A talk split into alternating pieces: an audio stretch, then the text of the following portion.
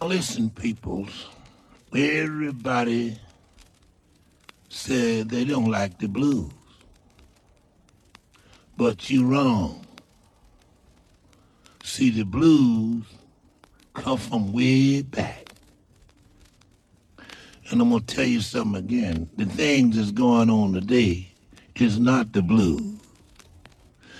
It's just a good beat that people's is carrying. But now when you come down to the blues, I'm to show you how to play the blues. Now you just sit here and watch me.